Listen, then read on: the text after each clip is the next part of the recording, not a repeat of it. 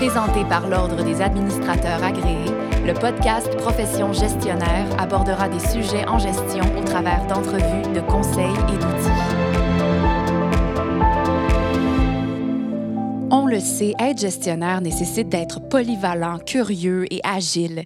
Chaque poste de gestion comporte son lot de défis et exige de sortir de sa zone de confort. Et c'est d'autant plus vrai lorsqu'un gestionnaire est appelé à changer de domaine de pratique. Quels sont les défis, les bienfaits pour un gestionnaire de faire le saut, de changer de domaine de pratique? On répond à cette question aujourd'hui avec Charles Letourneau, ADMA et PRP. Il est président directeur général du centre patronal SST. Sa carrière à lui ne fut pas linéaire. Il a été appelé à changer de domaine à plusieurs reprises.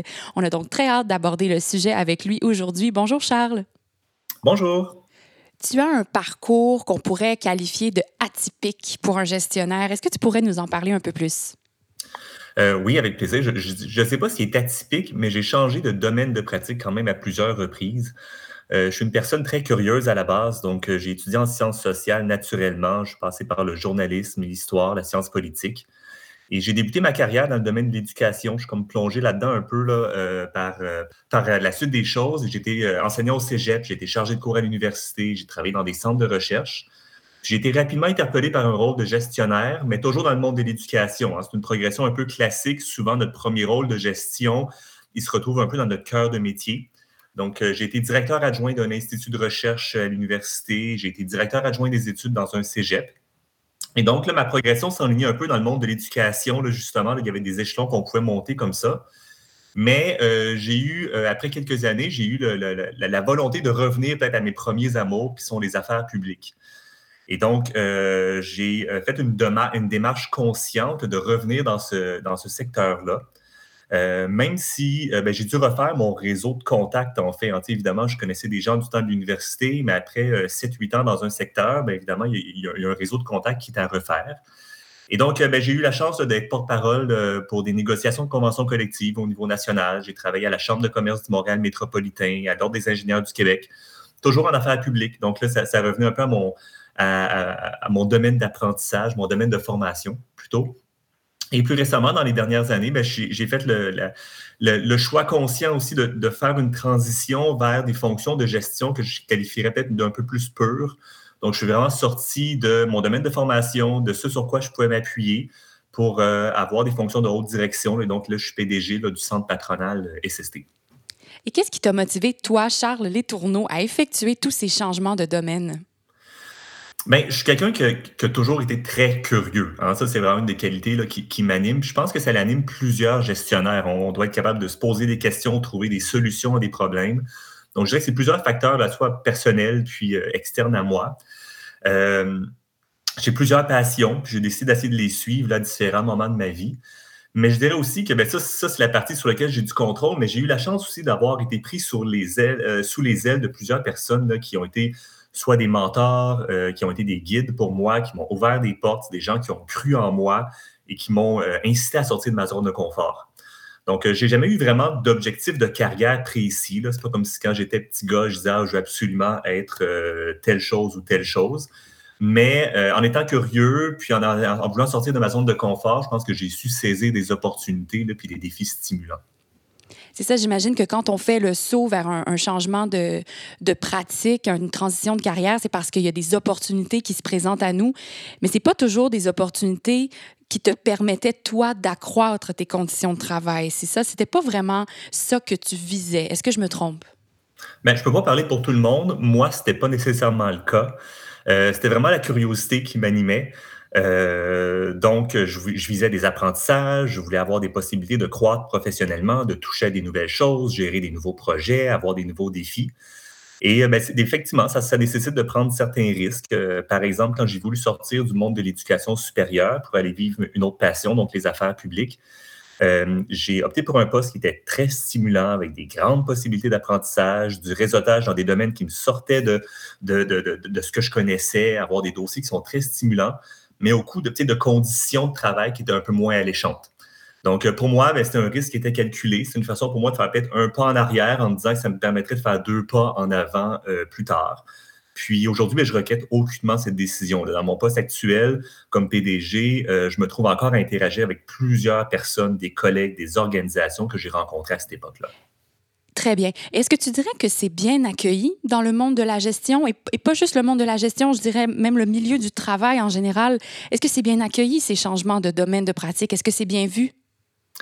Je pense que c'est, je pense que c'est bien vu, mais je pense surtout que c'est peut-être de plus en plus compris. En fait, hein, les gestionnaires, euh, puis probablement moi le premier aussi, là, quand j'ai commencé ma carrière, on lit un CV, puis on essaie de voir une espèce de fil conducteur, on essaie de voir une progression pour voir le candidat ou la candidate qu'on a devant nous, qu'est-ce qu'elle va nous amener, là, elle est rendue dans sa carrière. Mais je pense que collectivement, on est de plus en plus ouvert justement à ces parcours atypiques-là. Puis, euh, on est capable de reconnaître que ça nous amène de la diversité, des façons de faire, des façons de voir différentes. Ça nous permet d'avoir un regard neuf sur les enjeux. Euh, ça nous permet de nous inspirer de bonnes pratiques qui sont, euh, qui peut-être été mises en place ailleurs, dans d'autres secteurs, qui peuvent s'adapter à différents marchés, différents milieux. Je pense que ça peut stimuler l'innovation, la créativité. Donc, ça peut être très enrichissant et sain pour une organisation de pouvoir compter sur ce type de profil-là, sur une forme, je dirais, peut-être large de ce qu'on pourrait appeler la, diversité en, milieu de travail. Mais euh, il faut s'y ouvrir. Puis pour répondre à ta question, mais oui, je pense que de, plus en plus les organisations sont ouvertes à ça et sont capables de lire dans un CV, d'être capables de voir ce que, ce que d'intéressant, ce qu'un candidat ou une candidate peut apporter juste en regardant le CV. Donc, euh, un, bon gestionnaire, de toute façon, selon moi, doit être capable de fonctionner dans différents domaines. Euh, les principes fondamentaux de la gestion restent les mêmes, mais il faut savoir s'adapter, puis il faut savoir bien s'entourer. Hmm. Et quel conseil, Charles, donnerais-tu à un gestionnaire ou une gestionnaire qui voudrait changer de secteur d'activité? Euh, il faut avoir envie de sortir de sa zone de confort. Euh, avant de faire le saut dans un secteur, ben, moi, en tout cas, si je parle de mon expérience, ce n'était pas des secteurs non plus qui étaient à des années-lumière de ce que je faisais dans la vie. Je ne suis pas allé gérer des chaînes de montage ou des choses qui sortaient complètement de mes bottines non plus. Mais moi, mon réflexe, en tout cas, ça a été de poser le maximum de questions, aller chercher le maximum d'informations sur le secteur, sur l'organisation, sur le climat de travail. Euh, moi, je dis, toujours un peu à la. J'utilise l'adage de dire qu'il faut tomber en amour avec l'organisation, sa mission, ses valeurs, parce que une fois qu'on va être en poste, quand on sort de sa zone de confort, de confort c'est un peu à ça qu'on se rattache au jour le jour dans notre quotidien comme gestionnaire. Euh, une autre chose qui est importante, c'est de demander un mandat clair soit à notre conseil d'administration, euh, au comité de direction, à notre supérieur immédiat, euh, de ne pas avoir peur de poser des questions en disant OK, mais tu sais, vous venez me chercher, euh, je pense que ça peut être intéressant, mais qu'est-ce que je vais apporter? Ça va être quoi mon mandat? Qu'est-ce que, je dois faire? Qu'est-ce que je dois réaliser? Donc, l'idée, c'est un changement de secteur, comme n'importe quelle transition dans une carrière, ça comporte des risques. Il faut essayer de les mitiguer le plus possible. Puis pour moi, c'était d'aller chercher le plus d'informations possible, poser des questions, puis, ben, maintenant, une fois qu'on a toutes ces informations-là, c'est toujours un risque qui est calculé. Il faut oser, il faut se mettre en action, puis il faut accepter d'être déstabilisé pendant, euh, pendant un petit, euh, certain temps, en fait. Euh, puis une fois que la décision est prise, ben, je pense que comme, gestionnaire, on doit vraiment se mettre dans une posture d'ouverture. moi, j'en reviens beaucoup à la, qualité de la curiosité. être capable de, de, poser des questions pour se demander comment les choses sont faites. Moi, je sais pour pour ma part, en fait, j'ai toujours eu une grande fascination pour euh, différents domaines, que ce soit la science, la politique, l'être humain, comment les organisations fonctionnent, le sport, et ça dans ma vie professionnelle puis personnelle. Donc, la curiosité me donne le goût d'explorer d'autres domaines, d'apprendre comment les choses sont faites. Puis, euh, ben, ça, augmente notre cours d'apprentissage. Hein, quand on arrive en organisation, après ça, ben, c'est plus facile de venir à l'aise dans nos fonctions si on est curieux puis on apprend rapidement. Mais je pense que l'autre qualité qu'il faut avoir aussi, c'est être humble. Euh, on, en parlait peut-être un petit peu tantôt là, en début de balado, mais souvent, les premiers postes de gestion, on les a dans notre domaine de pratique. Hein. On, est, euh, on, est reconnu comme étant bon et performant dans notre, domaine. Nos pairs voient en nous des bonnes qualités de leader. c'est souvent comme ça qu'on aspire à notre première fonction de gestion. Quand on sort complètement de domaine de pratique, par contre, mais là, on ne peut plus nécessairement se rattacher ou se surnager en utilisant nos réflexes de formation notre expérience qu'on a eue. Donc, euh, il faut être humble, il faut euh, vraiment admettre qu'on ne connaît pas tout, il faut euh, savoir poser des questions, puis il faut surtout savoir s'appuyer sur le savoir-faire des équipes. Hein. C'est rare qu'on arrive dans une organisation puis on est tout seul. Il y a des gens qui sont là, il y a des gens compétents qui sont en poste. Donc, il faut être capable de s'appuyer sur leur expertise, sur leurs recommandations, sans avoir peur de poser des questions. Mais c'est comme ça, en tout cas, que dans mon cas, j'ai réussi là, justement à faire ces, ces transitions-là. Ça peut être déstabilisant au début, mais je pense que ça peut être mobilisant même pour les équipes d'avoir un gestionnaire qui, qui leur fait confiance, puis qui pose des questions, puis qui s'intéresse à ce qu'ils font. Donc, pour moi, ça a toujours été un peu de. À chaque fois que j'ai dû faire une transition, c'était de marcher sur cette espèce de fil de fer-là qui sépare d'un côté les bienfaits de la nouveauté. Quand on arrive avec un nouveau regard sur un secteur, on peut poser des questions. Euh, je pense que ça peut être le vecteur d'innovation. Ça, ça c'est les bienfaits. Mais les pièges aussi, c'est de trop s'appuyer aveuglément sur les façons de faire existantes, puis au risque de, ne pas apporter ce changement-là, justement. Donc, c'est toujours un peu de marcher sur ce fil de fer-là. Oui, c'est intéressant cette, cette image de, de, savoir marcher sur un fil de fer. comment on fait justement pour marcher sur ce fil de fer, pour, pour se maintenir en place? Pour euh, Est-ce que ça prend, ça prend beaucoup de temps? J'imagine on marche sur ce fil au début du mandat. Comment on fait? Moi, avec mes équipes, mes partenaires, euh, mes collaborateurs, j'ai toujours été très transparent. Ça revient peut-être avec l'humilité que moi j'essaie de préconiser en tout cas, mais c'est d'annoncer nos couleurs, de dire qu'on, d'annoncer qu'on, euh, de pas faire semblant qu'on connaît tout puis que ça fait des années qu'on fait telle chose alors que c'est faux. Euh, donc dire ce qu'on connaît, dire c'est quoi notre domaine d'expertise, dire ce qui nous a, ce qui nous anime dans le mandat qu'on est en train de, de remplir mais aussi dire ce qu'on ne connaît pas, ce qu'on veut connaître, puis ça, pourquoi on a besoin des autres, des ressources, puis des équipes, justement, pour, euh, pour croître. Donc, euh, dans mon cas, dans mon poste actuel, mon conseil d'administration savait très bien que je n'étais pas un expert. nous, on est un organisme de formation en santé sécurité au travail. Je suis un gestionnaire, mais je ne suis pas un expert en santé et sécurité au travail. Et donc là, je n'ai pas fait miroiter ça à mon conseil d'administration lors du processus d'embauche. De toute façon, je pense qu'il m'aurait démasqué assez rapidement. Mais euh, c'est de discuter ben, justement de c'est quoi les besoins en termes d'organisation, c'est d'avoir un mandat clair, puis de savoir effectivement ça va être quoi notre plus-value qu'on peut apporter euh, dans l'organisation. Euh, je pense qu'il ne faut pas avoir peur de poser des questions. Puis ça, c'est un peu peut-être le, propre de toute personne qui est curieuse. Moi, j'aime bien, je dis toujours que je joue la carte du nouveau. Ça, ça me permet de poser des questions niaiseuses euh, que peut-être d'autres gestionnaires plus aguerris ou des gens qui viennent du secteur n'oseraient peut-être pas poser, justement, parce qu'ils viennent de ce secteur-là. Mais moi, ça me permet vraiment de, de, m'aider à comprendre comment les choses fonctionnent, l'organisation, son modèle d'affaires, nos processus.